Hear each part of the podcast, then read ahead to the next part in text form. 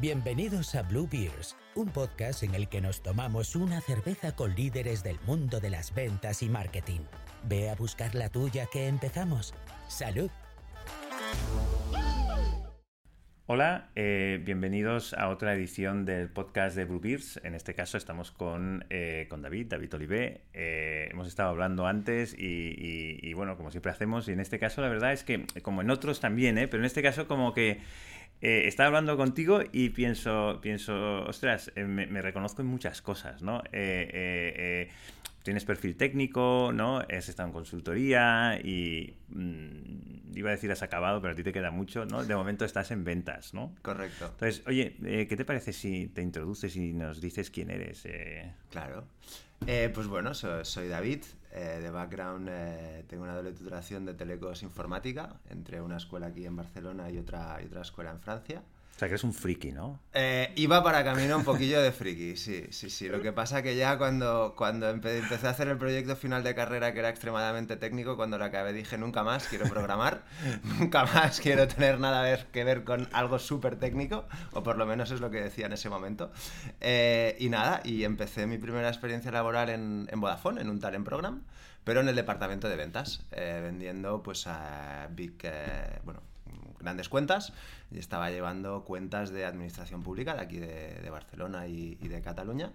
Y la verdad me lo, me lo pasé muy bien, me, me, gustó mucho ser individual contributor en ventas en ese caso, lo que pasa que después de tres años era como, bueno, me veo aquí siete, ocho años más esperando a ver si con suerte me promocionan a, a jefe de ventas o, o, sigo buscando un poco pues esa curiosidad y seguir aprendiendo y tal, y entonces eh, opté por la segunda parte me fui a Amadeus, que es un, es un monstruo en el mundo del software, que hace pues, eh, software para agencias de viajes, aerolíneas, etc.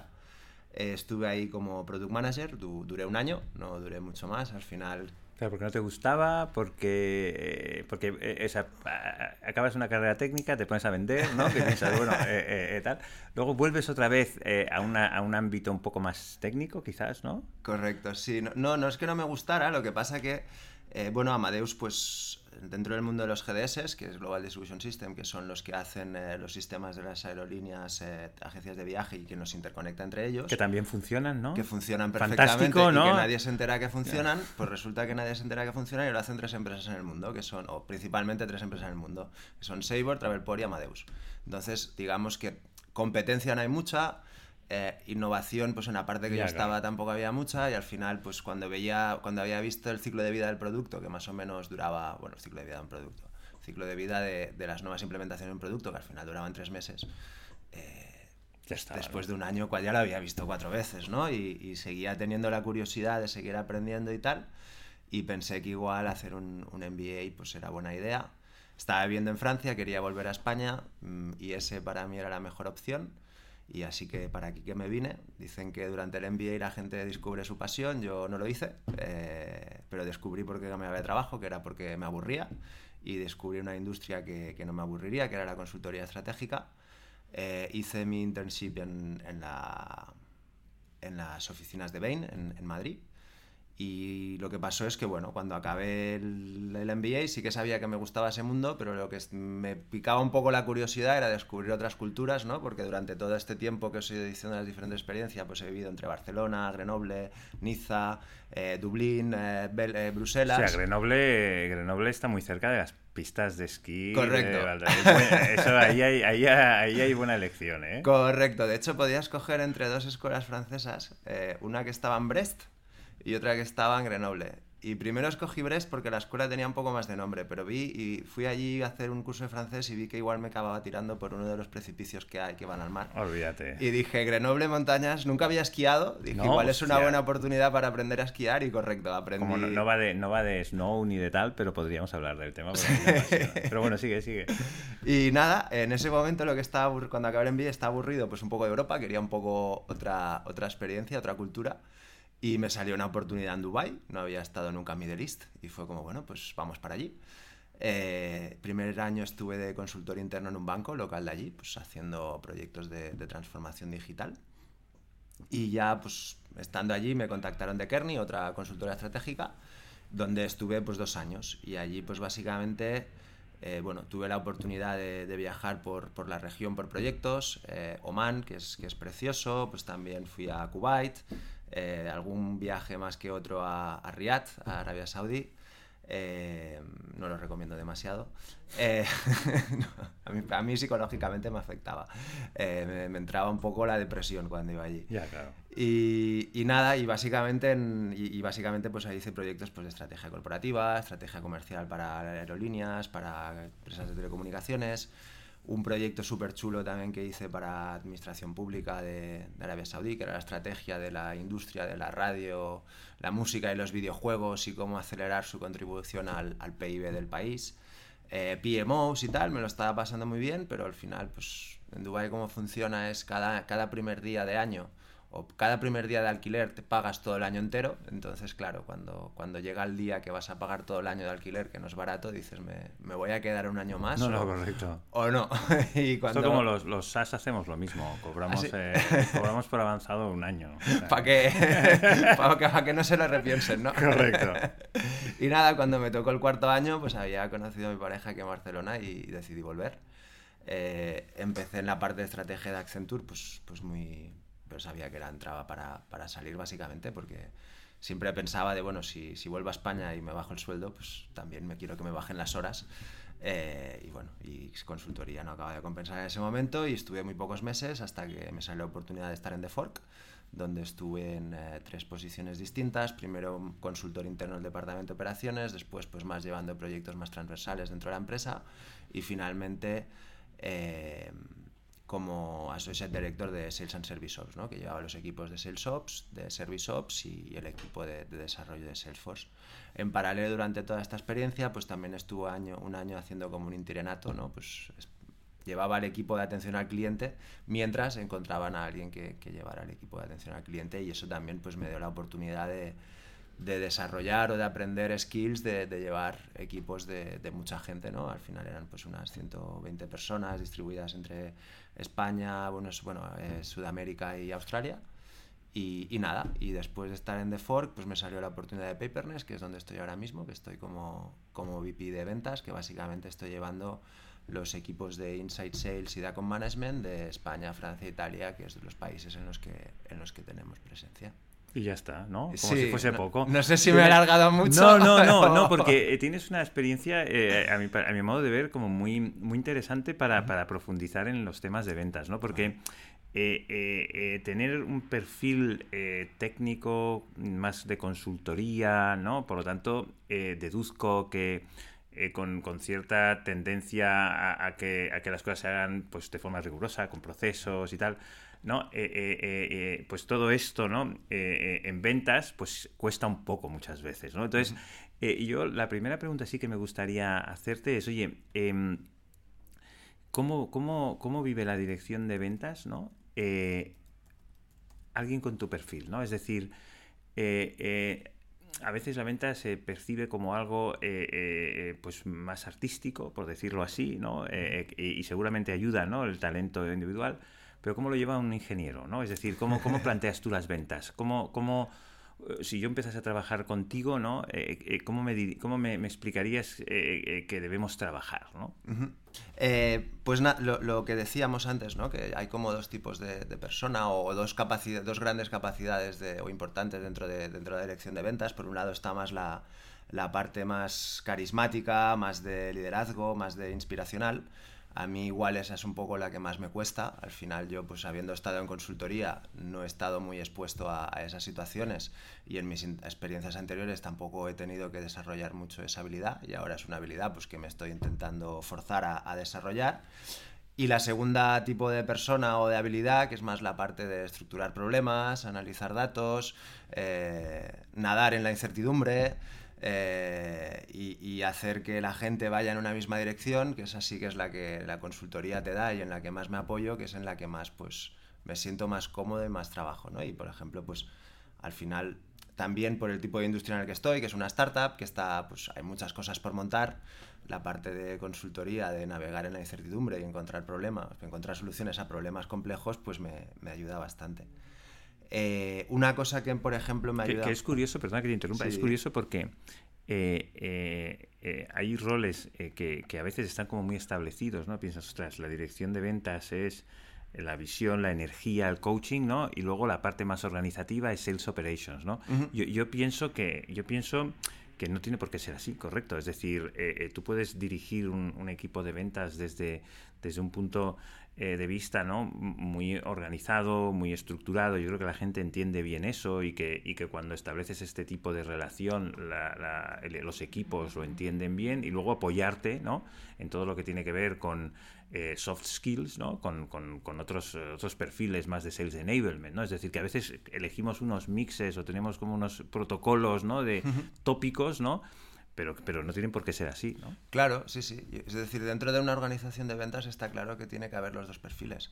Y yo, y yo pues, pues eh, yo intento que dentro de mi organización pues haya gente que sea muy mucho más cheerful claro, porque al final para, para que me compense porque también ayuda también suma no sí, sí. pero que no sirve de nada no si cuando tienes una organización compleja aquello no se articula de una forma medianamente entendible medible y no sé no interpretable desde fuera no correcto sí sí y, y al final es una skill que muchas veces en ventas pues pues es no está tanto, ¿no? La parte de, estructurar los problemas, de estructurar el equipo, de estructurar la dirección que se tiene que ir. No, porque, porque fíjate, eh, eh, lo comentábamos antes, ¿no? Em, eh, no sé por qué, ¿no? los perfiles técnicos, ¿no? No suelen mostrar un gran interés por las ventas, ¿no? es curioso, ¿no? sí que empiezan a haber cada vez más perfiles técnicos en ventas y yo creo que aportan mucho, ¿no? Eh, a nivel de, cómo plantear ¿no? las cosas, como tú decías, pero es que no hay tantos, no hay tantos, ¿no? Es decir, más bien la venta se ha ido siempre eh, asociando a una cosa más artística, más de talento, más de soft skill, ¿no? Y no tanto a una cosa en la que, oye, pues se puede tener muy bien definida una estrategia de go-to-market, se puede tener muy bien organizado eh, pues un playbook a nivel de, propuesta de valor, de problema, de eh, solución, ¿no? Y tenerlo todo muy bien estructurado, sin, necesidad de improvisar demasiado, que la improvisación y el talento es fantástico, pero que, no, tiene por qué ser la piedra angular, sino que una persona consultiva que hace un playbook, que se lo mira, que aprende, que escucha, ¿no? que lo corrige, sin, sin ser a lo mejor eh, eh, un super motivador, puede acabar dando la fórmula del éxito para esa compañía, ¿no? Correcto. y, y yo creo que también aportar estructura también ayuda a, desarrollar mucho más el talento, porque al final, si, si tu parte creativa tiene que estar pensando en cómo hacer una cosa que igual no va a aportar, o sea, no, no va a ser un game changer, entonces la estás desviando de la parte de algo que sí que puede ser un game changer. Entonces a las cosas básicas, a las cosas estándar, les pones un proceso, les pones una estructura, les pones una manera de hacer y a la vez también ayuda que esa persona, la parte creativa de esa persona, la pueda focalizar en donde realmente pueda tener impacto. ¿no? Entonces yo creo que la combinación de ambas ayuda, ayuda bastante.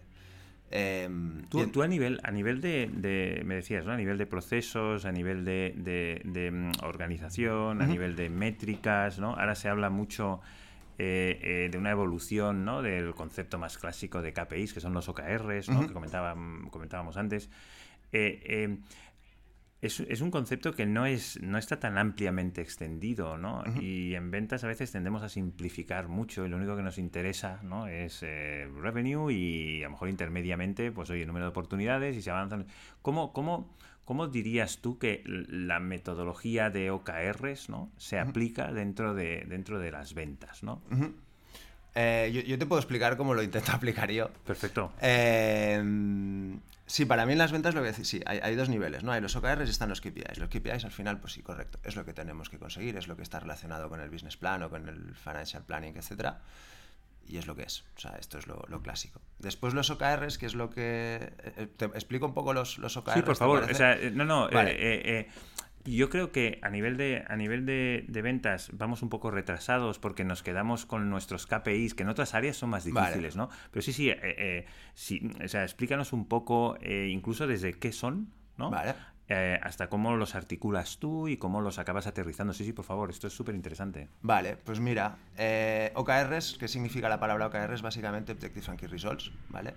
Eh, y para explicar un poco los OKRs, siempre, siempre explico una historia o como me los explicaron a mí, me los explicaron con la historia de, de una nadadora que se llama Florence Chadwick, que allí en el 52 eh, quiso cruzar desde la isla Catalina hasta la costa de California, que son 26 millas a nado. ¿no? Em, empezó a nadar, se tiró al agua, evidentemente súper fría, ¿no? En el costa pacífica. Eh, en principio está fría. Eh, muchos tiburones. iba con un barquito que le iba siguiendo. Suena mal la historia. Suena mal, no, sé cómo acaba, pero. suena fatal. y fue nadando, fue nadando, fue nadando. Entró niebla, dejó de ver qué, qué estaba pasando a su alrededor y hubo un momento que no pudo más y dijo, por favor, sacarme de aquí. La sacaron de allí, eh, subió al barco, llegaron a la costa y para llegar a la costa faltaba una milla. Eh, había nadado 25, le faltaba una. Y le preguntaron, ¿por qué, ¿por qué has parado cuando te faltaba una milla? Y su respuesta fue es que yo no veía dónde estaba ni, a dónde iba. ¿no? Eh, entonces los OKRs ayudan un poco a eso. ¿no? La, la, historia acaba en que dos meses después lo volvió a probar, cada vez que estaba como no sabiendo dónde estaba o hacia dónde tenía que ir, etcétera, paraba y preguntaba dónde está mi objetivo, a cuánto me queda para llegar y al final, pues evidentemente lo consiguió, ¿no? Pues los OKRs te ayudan un poco a eso, a hacer ese ejercicio, pues, pues eh, dentro de la organización, de bien o de forma trimestral o de forma semestral o de forma anual, de decir de, vale, ¿dónde quiero ir? Ese es mi objetivo, ¿vale? Y el objetivo, pues para ponerlo de una forma, en un ejemplo un poco así más mundano, mi objetivo puede ser dejar de fumar. Y después los key results es cómo yo voy a medir que voy a conseguir ese objetivo dentro de la organización. Y es importante que la definición de los key results pues, esté basada en un eh, hecho medible, en un KPI medible, o bien eh, de negocio, o bien temporal. ¿no? Por ejemplo, con el ejemplo de dejar de fumar, pues yo voy a medir dejar de fumar si eh, dentro de un mes, en lugar de fumarme un paquete al día, estoy fumando eh, medio paquete. Eh, el segundo result es si en lugar de estar comprando tabaco, pues simplemente lo pido para dentro de dos meses. Y el último result, ¿no? Ya sería, pues oye, para este día o para dentro de tres meses ya no estoy fumando. Pues dentro de una organización y más de ventas, pues es bastante similar, ¿no? Porque sí que es verdad que están los KPIs, que tienes que conseguir el business plan, que tienes que conseguir el número de ventas, eh, pero por ejemplo en una organización como la que estoy, ¿no? pues más una startup, no solo es vender, también es construir el cómo puedo vender mejor, cómo puedo mejorar mi productividad, cómo puedo alcanzar objetivos de crecimiento pues que mm, son muy grandes. ¿no?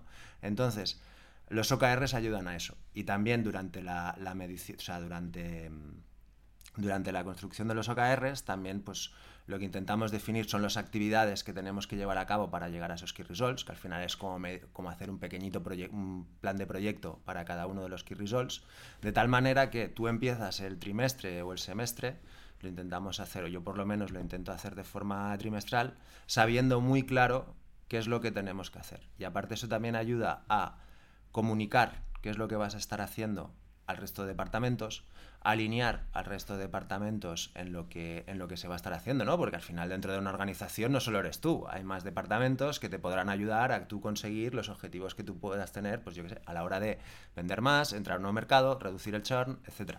Entonces eso te ayuda muy bien a darles visibilidad de qué es lo que te gustaría, a poner sobre la mesa esas conversaciones antes de que el, antes de que pasen para ver si dentro de un mes y medio pues igual hay bandwidth dentro de producto para estar haciendo lo que se pueda pedir eh, etcétera. Y a la vez te ayudan pues de forma pues, regular de hacer un check de cómo estás yendo a la hora de implementar pues todas aquellas iniciativas que habías definido al principio eh, para llegar a tus objetivos. Y, y, una pregunta. Eh, ¿cómo, ¿cómo, o sea, por poner un ejemplo más de ventas, ¿no? Decir, oye,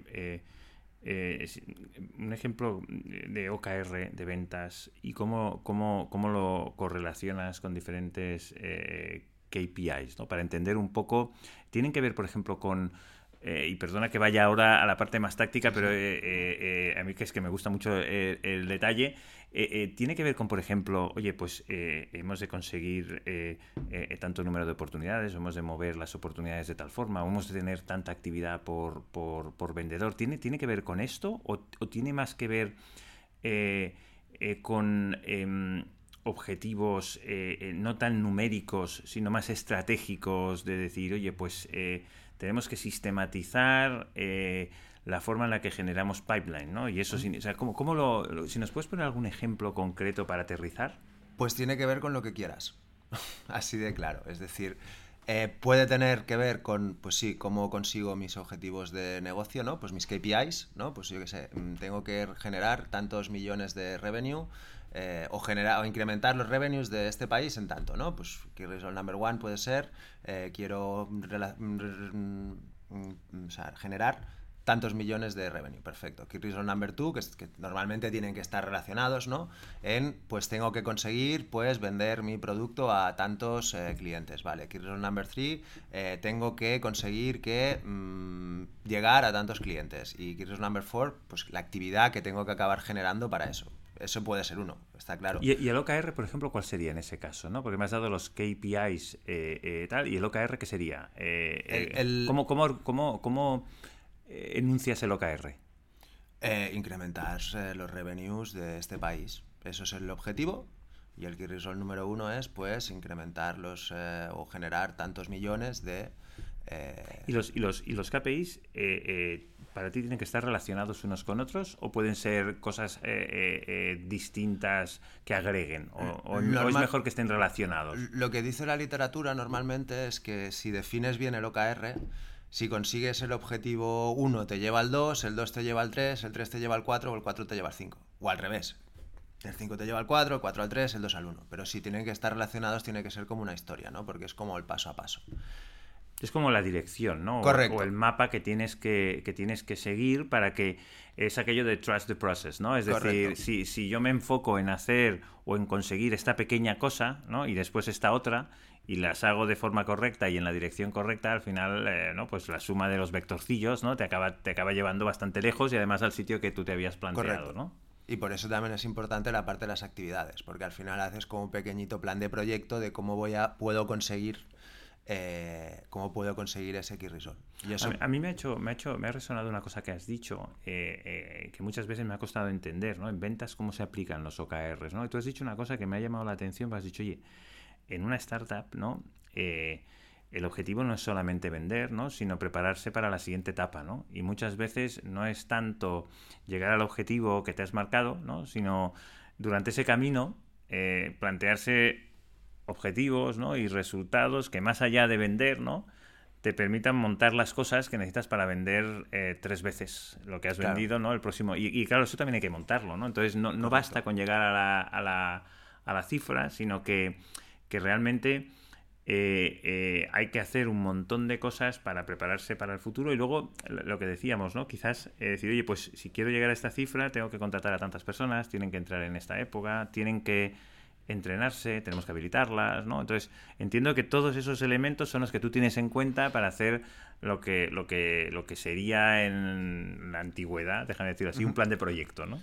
Eh, sí, más o menos, sí, sí. Al final un OKR lo que hace es poner sobre la mesa o, darle una vuelta, creo yo, a, los planes de proyecto estándar. Eh, lo cual pues está muy bien porque involucra a mucha gente que antes igual plan de proyecto, ¿no? Suena project manager. Sí, sí, la cosa un poco antigua, ¿no? Sí, yo, yo, los he hecho con el, con el Gantt aquel, ¿no? Claro, sí, sí, sí. Esto es una forma como más ligada a Sí, como más ligada a los objetivos de la compañía y por lo tanto como más engaging, ¿no? De, de, ¿no? Se, se, se, oh. se, ven más claros el porqué, ¿no? Lo otro era como más, como más aburrido, ¿no? Sí, un, un, plan de proyecto al final puede, puede ser una checklist. Correcto, correcto. Y tú puedes cumplir tu checklist y que te digan algo porque tú has hecho la, la checklist de tu proyecto. Y un OKR sí tiene un plan de proyecto, pero es que está orientado totalmente a la acción y a los resultados, ¿no? y puede haber OKRs de resultados, puede haber OKRs de eh, formación, ¿no? Pues conocimiento que, quiera, que quieres que tu equipo de ventas tenga en determinado producto o respecto al mercado o mm, respecto a las metodologías de venta. Puede haber un OKR, por ejemplo, en, satisfacción de tu equipo, ¿no? Correcto. Yo, por ejemplo, un OKR que siempre pongo es eh, Employee Satisfaction, ¿no? Pues resulta aquí results que pueden estar relacionados con, bueno, pues hacer surveys a los empleados cada X tiempo, eh, implementar iniciativas cada X tiempo eh, que ataquen los problemas que se han podido detectar o problemas o, áreas de mejora ¿no? que se han podido detectar. Entonces, pues bueno, hay, hay OKRs para, para todo lo que puedas imaginar, yo creo que puedes poner un Porque es una forma de pensar, ¿no? Quizás, ¿no? Correcto. Es, una forma de, pensar en una organización, ¿no? Es decir, tengo objetivos, cómo llego a ellos, cómo los aterrizo, ¿no? En, en programas internos, ¿no? Y, sí, y lo más importante es que no solo lo piensas, o sea, lo más importante es que esto, si lo haces bien, pues lo defines junto con tus managers, junto con tus equipos, con lo cual ellos también se, se involucran, forman parte.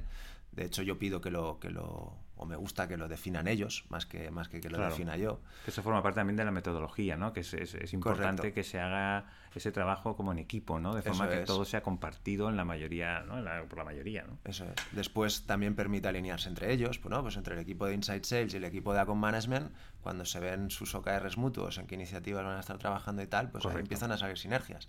Eh, y también, pues, poderlos compartir con otros departamentos para que te puedan ayudar y generar también esas sinergias, ¿no? Al final acaba siendo, sí, una metodología de estructurar, pero también muy importante que es de comunicar y alinear. Correcto, que es clave cuando tienes mucha gente, ¿no? Correcto. Eh, oye, yo, yo, es que no lo voy a poder evitar, entonces voy a por ello directamente, ¿no? Porque eh, eh, tienes perfil técnico, eres informático, como yo. Eh, aunque, aunque te hayas escapado, eh, yo también me he escapado, eh, tienes que tener alguna cosa ahí de tecnología que te apasione, seguro, si no, no me lo creo, porque uno estudia informática porque algo le gusta. Entonces, yo, yo, quiero, yo quiero hablar de tecnología de ventas, tío. vale, bueno, intentamos. porque tú, eres tú sí que eres un experto en eso. Bueno, de experto, bueno. me, apasiona, ¿no? Porque, porque em, me parece como que en ventas puede llegar a ser un game changer, ¿no? Es decir, realmente utilizar, bueno, ventas en todos lados, ¿no? Puede ser una... Y a mí me da la sensación de que, de que mm, eh, hay bastante camino por hacer, ¿no? Entonces, estábamos hablando antes, ¿no? De, de, Salesforce, has, eh, tú te has dicho que has trabajado en Salesforce, que has trabajado en Hashpot, ¿no? Eh, la primera pregunta que me gustaría hacerte es que te mojes y que me digas, oye, eh, eh, ¿Tú qué prefieres eh, como CRM, Salesforce o HubSpot? Es decir, habiendo llevado... claro, porque, ¿sabes? Ahí tienes la visión del técnico, ¿no? Que cuando tú te has criado con Salesforce, pues te gusta Salesforce. Y cuando te has criado con HubSpot, porque a lo mejor vienes más de marketing, te gusta HubSpot, ¿no? Y luego está la visión del director de ventas, que los dos sistemas, pues le parece igual, ¿no? Yo, quiero la tuya. Que, o, dime pros y cons, ¿no? Que me digas, ostras, pues mira, me apasionó trabajar aquí o, me, o, me, o no me gustó este, pero aquí sí, o, no sé, ¿qué, ¿qué, te viene a la cabeza cuando hablas de estos dos sistemas? Eh, Dándonos un análisis. Así, de, repente. Eh, no, yo, yo, la verdad es que creo que son los dos sistemas pues, pues muy potentes. Lo has dicho tú, HubSpot igual se inició más como marketing, una herramienta de marketing. Eh, sí, Sí, correcto. Sí, sí, no, no. Eh, es que yo tengo como 2.500 años y yo he visto estos sistemas eh, más o menos salir y sí, sí, los orígenes marcan mucho. Igual, pero igual que a ti, ¿no? Tú eres técnico y, y, eso te marca, ¿no? Entonces, eh, pues bueno, Haspot era una herramienta de marketing, era una, una, herramienta de marketing automation, ¿no? Y esta A, pues les marca mucho, ¿no? Y entonces, para ciertas cosas, pues tiene funcionalidades pues muy guays, ¿no? Eh, y para otras, pues a lo mejor eh, eh, pues es menos, menos digamos, perfecta, vamos a decir, para que otras, ¿no? Pero bueno, esto es mi opinión. yo no he venido aquí a dar mi opinión. ¿Tú qué opinas? Yo qué opino. Al final creo que las dos herramientas para lo que las he usado yo hasta el momento, pues, pues son muy buenas herramientas, ¿no? Al final lo que, lo que intentan es un poco guiar a la persona de ventas a través del ciclo de ventas. Y para las dos empresas en las que lo he estado usando, pues que era, pues bueno, antes cuando estaba en Vodafone usaba Gestiona, que eso sí que era una diversión bastante heavy. ¿Gestiona, eh, que, es? ¿Con un software hecho propio o algo? No, Gestiona era un CRM del momento de, ah, que se usaba en, Siebel Gestiona se llamaba. Ah, es Siebel. Bueno, ya. Claro, es que, es que sí, sí, eh, correcto. Es que este, este era, este, este creo que, que, era el CRM, creo que lo compró Oracle. Puede ser. Y creo que el fundador de, de eh, Salesforce eh, era el que llevaba la unidad de CRM dentro de Oracle. Que trabajaba directamente con el CEO de Oracle, CEO y fundador. Ah, no me acuerdo ahora el nombre. y se montó, se montó Salesforce y lo petó todo a saco. Eh, eh, sí, sí, luego vino ya. Eh, tal. Es que a mí me, encanta la historia también de la tecnología, porque bueno, es como apasionante, como van viniendo oleadas ¿no? de nuevas tecnologías que tratan de cubrir necesidades que van evolucionando, ¿no? Y es como muy, muy interesante, muy interesante todo esto. Pero, pero sí, sí, Sibel es un clásico. Eh, o sea, tú has tocado todo. Sí. Tienes una... He tocado tres distintos. Y yo al final, lo, que creo es, los CRM son muy buenos para, si están bien usados, porque el tema es eso, un CRM tiene que estar bien usado. Y con bien usado me refiero a eh, que, el, que, el, ejecutivo, ¿no? Que, el, que la persona de ventas, pues que realmente eh, mueva al cliente a través de los diferentes estados de ventas eh, y que, y esto no depende tanto del CRM, sino más de los responsables de ventas, ¿no? Y que en cada momento tengas muy claro qué información quieres conseguir del cliente o qué información es importante en cada estado del proceso. ¿Por qué? Porque eso te puede permitir empezar a, entrar en todo el tema de pues, eh, predictability, ¿no? de, mm, probabilidades de que un cliente me compre en este momento determinado o probabilidades que un cliente me haga churn en este momento determinado, etc. Entonces, eh, HubSpot, Salesforce, eh, los dos te permiten hacer esa captura de datos. el tema es que esté bien implementado eh, Salesforce, bueno, pues tiene, está sacando esta parte de Einstein, ¿no? Que, parece que, ayuda a hacer un poco esa predictibility. Ahora, todo va de inteligencia artificial, ¿no? Yo, no la he probado. Eh, HubSpot creo que también la tiene, tampoco la, tampoco la he probado. Es que es curioso, ¿no? Porque los, que hacemos tecnología eh, nos flipamos. sí, sí, es como yo lo veo, ¿no? Tú, tú tú te dedicas a, intentar solucionar un problema como nuclear, ¿no? Y cuando lo has solucionado, la empresa sigue, ¿no? Entonces eh, empiezas a fliparte a hacer cosas que, creo que, a ver, eh, es muy, muy difícil resistirse a, la innovación, porque es muy guay, ¿no? Pero es verdad que luego te das cuenta que llevar la innovación al mercado es muy difícil, porque la gente eh, no son unos flipados, tienen su día a día, ¿no? Y, no están aquí para, probar tus, cosillas, ¿no? Entonces, a mí me da la sensación de que la, industria tecnológica, en el caso de las ventas, eh, eh, trata de solucionar problemas que no existen demasiado, ¿sabes? cuando el problema principal, para mi modo de ver, ¿no? Y, y, quería un poco a ver cómo tú lo ves, el problema principal es que, y tú lo has dicho muy bien, es que si es que la tecnología está, lo que pasa es que los usuarios, los vendedores, los managers, no la usan porque o, ven un, software de reporting que no les aporta nada, ni les ayuda a hacer su día a día nada. Es decir, oye, pues yo tengo que rellenar aquí estos formularios, pues porque me lo ha pedido David, ¿no? Y si no los relleno, pues David no va a poder ver qué pasa, ¿no? Eh, eh, bueno, eh, hay, hay, hay digamos, organizaciones donde los vendedores perciben el CRM. Sí, lo perciben como un software de reporting y control. Eso, lo entiendo perfectamente. Y, luego dices, ostras, ¿cómo podemos hacer que, la tecnología les ayude a ellos realmente en el día a día, ¿no? ser más productivos, ser más, no sé, eh, consistentes en su actividad, que no se olviden cosas, ¿no? Eh, eh, hostia, eh, mantener conversaciones súper relevantes, ¿sabes? Donde, donde realmente se muestren como expertos, ¿no? Yo creo que ahí hay unos retos importantes a nivel tecnológico que, muchas de estas herramientas no han acabado de, solucionar y que al final se presentan como bases de datos. Yo, creo que ¿Tú, cómo consigues, por ejemplo, cómo conseguías que la gente, por a mí me ha costado, ¿eh? rellene la información, tío? O sea, eh, eh, que rellenen la información. Es decir, los incentivas, los penalizas, eh, te toca perseguir a la gente constantemente para que tengan la información actualizada, porque a mí siempre me ha costado.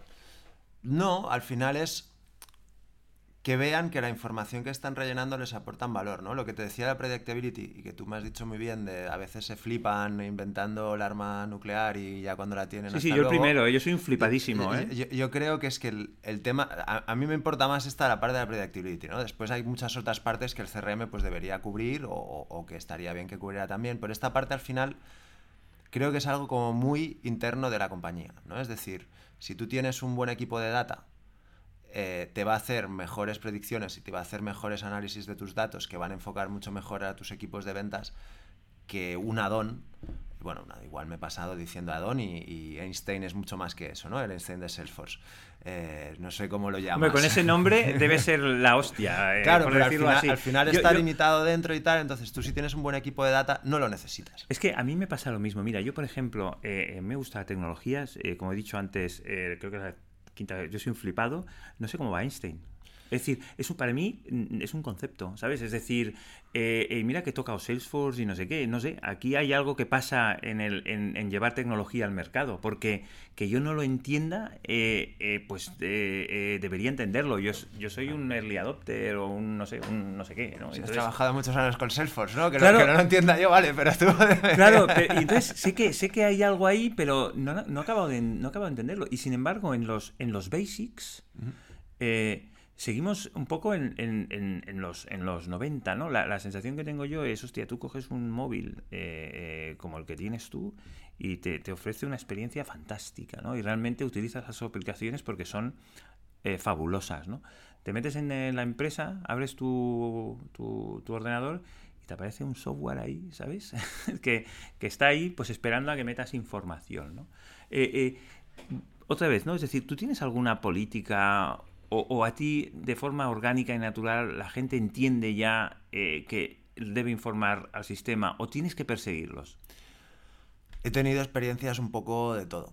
Eh, y en, em, en la que no se ha tenido que perseguirlos es en la que realmente acaban viendo esa parte de ayuda que les da el poner el dato y que después haya un equipo de data o nosotros mismos por detrás podamos extraer esos datos y se les pueda volver y decir, mira, durante esta semana eh, enfócate a llamar a estas empresas porque son las que más probable que te vayan a hacer churn o te vayan a penalizar pues en alguno de tus KPIs.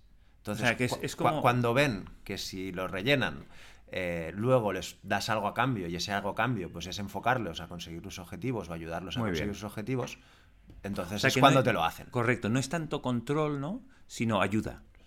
Correcto. Después el control pues también va bien, ¿no? Como, correcto, responsable de ventas también va bien ver qué pasa y no esperar el último día de mes. Eh, pero sí, es, no es tanto control sino, sino ayuda y, que entiendan y creo que lo, lo, van... O sea, depende... Cuando funciona es cuando lo entienden, básicamente. ¿Y tú, eh, eh, ¿Eres partidario de, de adaptar mucho el sistema, el CRM y entonces como aquello pues que refleje exactamente. O, prefieres dejarlo simple y que, y que y no dedicar mucha energía a, que aquello sea eh, como una cosa fantástica desde el punto de vista casi de definición. ¿Cuál es tu, cuál es tu, cuál es tu approach a, esto? Pues he tenido casuísticas distintas y yo creo que al final lo mejor es que algo sea simple y funcione. ¿no? Es decir, cuando se recomplican mucho las cosas, Aparte de que el coste empresarial de recomplicar eso pues sube mucho, porque necesitas a todos tus desarrolladores o contratar a consultoras que te hagan esos desarrollos especiales que necesitas, etc. Eh, si lo complicas mucho la gente tampoco lo va a acabar usando o entendiendo. Keep it simple, ¿no? Al final es la máxima, creo yo, de la, tecnología. Se ve, con, se ve con los iPhones, que son. Ahora ya no hay ni botones. Pues, no, no, correcto, pues correcto. yo, yo, yo soy más de esa visión de. Mientras me ayude a extraer lo que se necesita para después ayudar, eh, genial. Pero, al final. Y si ya pudiera incorporar la ayuda en el mismo CRM, no tuviera que estar, eh, no tuviéramos que estar por detrás, pues haciendo una serie de análisis, etcétera. Porque pues siempre, eh, en tu caso, por ejemplo, ¿acabas en los Excels? Sí. Acabas en los Excel, ¿no? Bueno, en los G-Sheets, ¿no? Bueno, da igual, vale, Sí, sí. Pero, pero acabas ahí, ¿no? Sí, correcto, sí, sí. Para intentar buscar correlaciones, a lo mejor, ¿no? Entre, entre, entre variables que Si son análisis simples, sí. Y si son análisis más complejos, pues por suerte eh, en la empresa hay un equipo de data maravilloso y muy, muy potente que, es curioso porque, nos ayuda. Eh, correcto, ¿no? Eh, otra vez volvemos a, a un poco donde empezábamos, ¿no? Eh, ¿La venta eh, es, es, eh, proceso, es data, es analítica o es, bueno, pues messaging, ¿no? energía, ¿no? motivación, porque, porque no sé qué, ¿no? Em, es verdad que yo he visto la evolución, digamos, sin, sin, sin, dejar de lado lo segundo, ¿no? Que lo primero tome mucha fuerza, ¿no? Es decir, lo que tú decías, ¿no? Incluso que equipos de ventas eh, tengas eh, data, que esto no se tenía antes. El equipo de ventas no, no, no tenía data. Bueno, el data lo tenía. Departamentos Sales Ops al final. Sí, lo que pasa es que en muchos departamentos Sales Ops es el, el, equipo que un poco está por detrás, ¿no?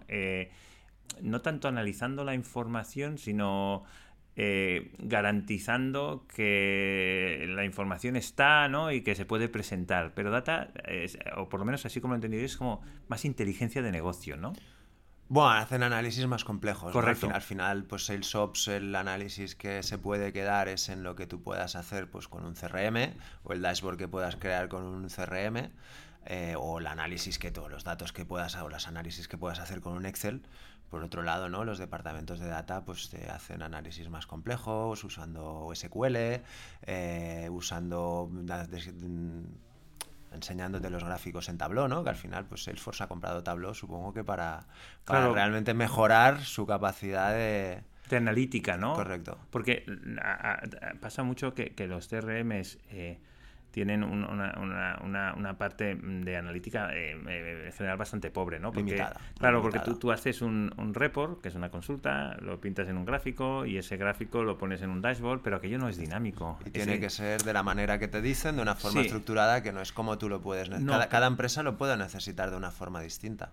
Y eso pues te lo permite Tableau, ¿no? O te lo permite pues más un equipo de, de data o Google Slides, o perdona, Google Sheets o Excel. Correcto, correcto. Y, una pregunta, ¿el equipo de data está como especializado por, por áreas? Por ejemplo, ¿tú tienes un equipo de data en ventas o es el equipo de data de la compañía, por decirlo así? Yo todo lo que he visto es que normalmente todas las compañías tienen, o por lo que he visto hasta ahora en toda mi experiencia es, hay un equipo de data eh, global, que forma parte, sí, global en toda, en toda la empresa y que da soporte pues, a las diferentes unidades de, negocio.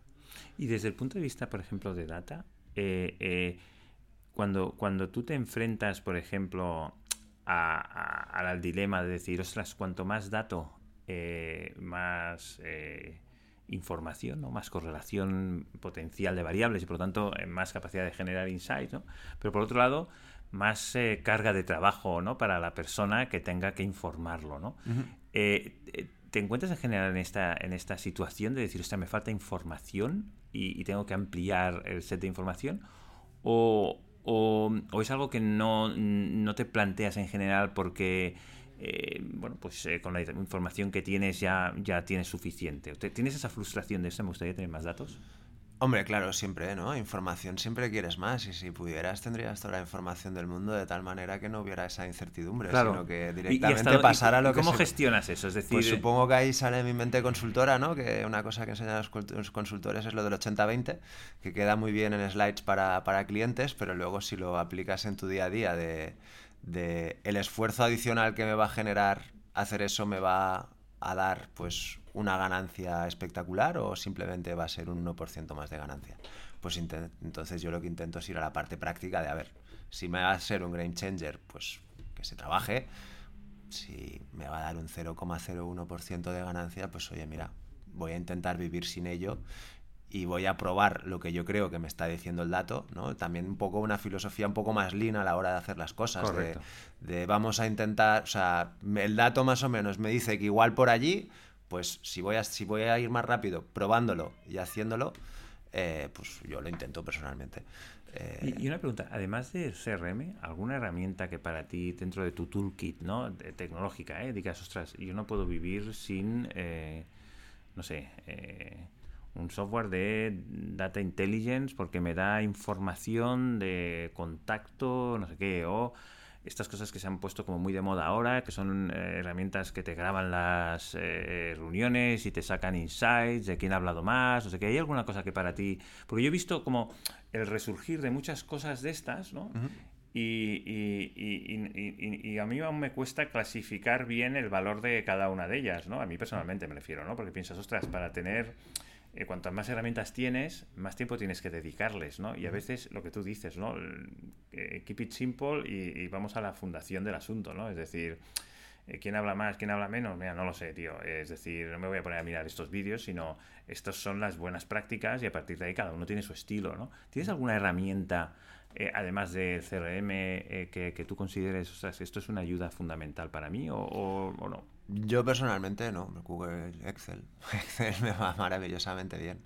Eh, las nuevas herramientas que salen, em, yo creo que al final depende también mucho del el estado en el que está tu organización, está tu equipo y también el estado de, de estandarización que pueda estar tu equipo, porque si todo está muy estandarizado, evidentemente, tener ese tipo de inputs, insights, etcétera, pues probablemente te puede ayudar mucho porque realmente te pueden. Sí, ya es como, como rizar el rizo, ¿no? Cuando ya has optimizado todo lo demás, ¿no? Puedes empezar a meter más capas de mejora, ¿no? Igual me equivoco, ¿eh? Igual. Eh, eh, pero creo que, creo que creo que antes de llegar al punto de incorporar herramientas que te analicen la conversación y te digan qué palabras se dicen más y qué palabras te llevan al success, por ejemplo, pues una empresa necesita otras y necesita que the basics y el estándar pues más o menos funcione. Sí, ¿no? Que, vayas a las empresas correctas y cuáles son las empresas correctas, ¿no? Eh, que elijas a las personas correctas dentro de las empresas y, cuáles son, ¿no? Que entiendas bien los pains, ¿no? Sí, sí, al final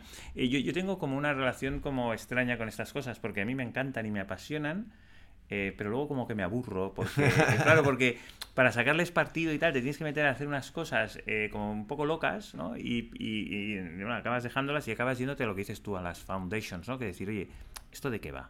¿No? Esto va de localizar a la persona correcta, entender muy bien cuál es la propuesta de valor en función del pain que tiene. Si no hay pain, es que no vas a ningún lado, ni, ni está aquí ni otra. Y, y es verdad que eso lo sacas mucho de los datos, ¿no? Entender qué funciona, eh, qué no funciona, quedándonos con las variables más estratégicas ¿no? del go-to-market, no, no mm, cosillas ahí individuales. ¿no? Hmm.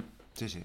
Oye, una, una, pregunta que también me, me, ronda la cabeza mientras estábamos hablando de todo esto y, que, y que, también eh, como que me obsesiona, uno siempre habla de sus obsesiones y tal. Eh, ¿qué, tal la relación con marketing, ¿no? desde, desde ventas? Es decir, ¿tú cómo, cómo, cómo la articulas? ¿no? Hablabas de los OKRs, no sé si eso es una, una sí, eso ayuda sí, sí. No, bien, al final, sí, nos... Em, ¿Tenéis, por ejemplo, una persona que, que dirija ventas y marketing eh, eh, más allá del CEO, eh, como un revenue leader o alguno que, alguna persona que claramente digas, no, no, esto va junto? Bueno, mi, mi, mi jefe del dependen, pues la parte revenue, la parte marketing y la parte data, o sea, 100% relacionados, ¿no? Claro, porque, había, había yo, lo veo así también, había eh, eh, antes... Chief eh, Growth Officer, Chief Revenue Officer, ¿no? sí, da igual el nombre. algo que, mete como en un mismo paraguas, ¿no? Toda la... Toda la mm, toda la toda la parte de go to market, ¿no? Que antes todos reportaban directamente al CEO como si fuesen cosas pues independientes, ¿no? Sí, depende. Hay organizaciones, ¿no? Hay organizaciones que solo el de, el de data, el de ventas y el de marketing, pues cada uno es un un C-Level, hay otras que pues el mismo C-Level tiene las tres. Em, yo creo que al final, pues otra vez, depende del estado de la organización y depende de sí, que no hay reglas de, oro, ¿no? Correcto. Mm, y ya dos o tres preguntas así muy rápidas para acabar, que me parece que eh, eh, ¿no? ya tenemos que ir cerrando. Eso, eh, es que me quedaría aquí todo el rato porque me interesa todo esto, tu visión de, de, muchas de las cosas, porque yo me planteo esas mismas preguntas, entonces tener a alguien delante con, con las mismas inquietudes me mola mucho. Eh, eh, te voy a hacer algunas preguntas rápidas a ver, a ver qué me respondes. Eh, ¿Remoto sí, remoto no? Depende de la situación. No, no me digas depende. A ver. no, es, verdad, depende, de la, depende de la madurez de la, de la organización. Sí, ¿verdad? y de si pues la organización eh, demuestra que es, igual o más productiva en casa de lo que puede ser en la oficina. Al final lo que acaba importando son los, son los números, es la productividad. ¿Y vosotros ahora qué hacéis? Esto prefiero no contestar. Vale. Eh, desde el punto de vista de, de, mm, métricas, eh, te, te, obsesiona la, la actividad o la vas mirando? ¿Tenéis algún ¿O tú crees que es eh, eh, útil tener una medición estricta de alguna manera o no? ¿O simplemente miras resultados y con eso ya tiras para adelante? Eh, depende. ¿no? Es decir, yo, creo que. Yo creo que se tienen que tener en cuenta los dos, ¿no? Resultados y actividad. yo personalmente, pues yo me miro cada día los resultados, cómo vamos. Si veo que de resultados vamos bien, pues no entro a la actividad. Si veo que de resultados, pues tenemos que mejorar, sí que entro a la actividad. ¿no? Y también pues a mis, a mis equipos les pido eso, mirar los resultados y mirar la actividad, porque una cosa es que, em, porque para mí una cosa es que em, no consigas tus, tus, resultados, pero que te estés esforzando, que es, vale, pues te estás esforzando, estás en un proceso de mejora, eh, llegarás a adquirir el conocimiento que puedas necesitar o llegarás a encontrar la manera de poder llegar a tus objetivos, con lo cual me parece bien que te estés esforzando, con lo cual es importante mirar la actividad. Y la otra es, es que no llegas a tus resultados y no te esfuerzas, ¿no? Que entonces es como, bueno, a ver, eh, que nos empezamos a esforzar un poquito o cómo te ayudamos No, no, claro, esas son las básicas, ¿no? Es como el, claro, en los soldados. Entonces, las, yo creo que las dos son importantes. Eh. Y, y, mm, eh, vosotros eh, tenéis, o tú crees que vale la pena tener como reglas básicas que seguir? Es decir, ¿tienes un mínimo que exiges y que ese mínimo tiene que estar? ¿O es más free riding en, la que, en este sentido? ¿no? Decir, oye, no, tú con tal de que consigas los objetivos, eh, apáñate, ¿sabes? Eh, eh, o, tienes una decir, mira, yo, yo doy unos mínimos, esto lo tenéis que hacer sí o sí, porque yo creo que esto nos lleva a donde queremos llegar. A partir de ahí, ¿eres más estricto con esto o no, no eres muy estricto? Em, un poco más, sí. Pero otra vez, depende, un depende también de, la madurez de la organización, depende de la madurez del equipo de venta y depende de qué es lo que quieras conseguir. ¿no? Es decir, yo, por ejemplo, no sé, esto me lo estoy inventando, pero a una con un executive de Amazon Web Services, pues supongo que estar traqueándole a cuántos clientes ha llamado, pues como que no lo necesitas, ¿no? Porque es una persona muy senior, con muchos años de experiencia en ventas, que ha probado que puede llegar a sus resultados y que al final traquear la actividad, pues igual no se necesita tanto y también por el, la tipología de deal que tiene, que igual que con seis deal al año ya lo tiene hecho el, año entero. Eh, luego está otro tipo de organización que son ventas pues más, más rápidas. inside sales. Claro, una venta que es más rápida, un ciclo de venta mucho más corto, en el cual pues mucho más dinámico y en el cual el perfil pues igual no es el mismo que está en Amazon Web Services ahora mismo. Que no significa que no puede ser, que lo puede ser en dos, tres años. Sí, correcto, correcto. pero que el tipo pero en ese momento, igual, pues hacer un poco más de tracking de la actividad que está haciendo, en el caso de que no esté llegando a sus resultados, pues ahí sí que es importante. Porque la actividad sí que te relaciona mucho más eh, lo que... En ese caso sí. Claro, al final ventas es un pipe, ¿no? Es decir, llamas a mucha gente, algunos no te, te, cogerán el teléfono, los que te cogen el teléfono, algunos querrán hablar contigo y algunos te colgarán, los que te escuchan, eh, algunos te dirán que hasta luego y otros te, te, acabarán diciendo que sí. Entonces, mirar las llamadas, ¿no? O, o mirar la actividad que tienes, pues te ayuda a, a predecir si vas a llegar a, a ese número, pero porque es un deal, pues igual. Claro, claro, en esos casos este modelo de análisis funciona, en otros hay otros, ¿no? Correcto. Muy bien, oye, pues eh, yo me quedaría aquí hablando porque soy muy curioso y, me gusta ir preguntando muchas cosas, pero creo que si no se nos va a alargar esto, eh, muchísimas gracias de verdad por venir, por compartir eh, bueno, pues, tu experiencia y conocimientos. Yo he aprendido un montón, de verdad. Y nada, eh, a vosotros también que estáis escuchando el podcast, muchísimas gracias por escucharnos y nos vemos en el próximo episodio. Muchas gracias por, por invitarme. Este podcast está producido por Bluebirds. Gracias por escucharnos. Nos vemos en el próximo episodio.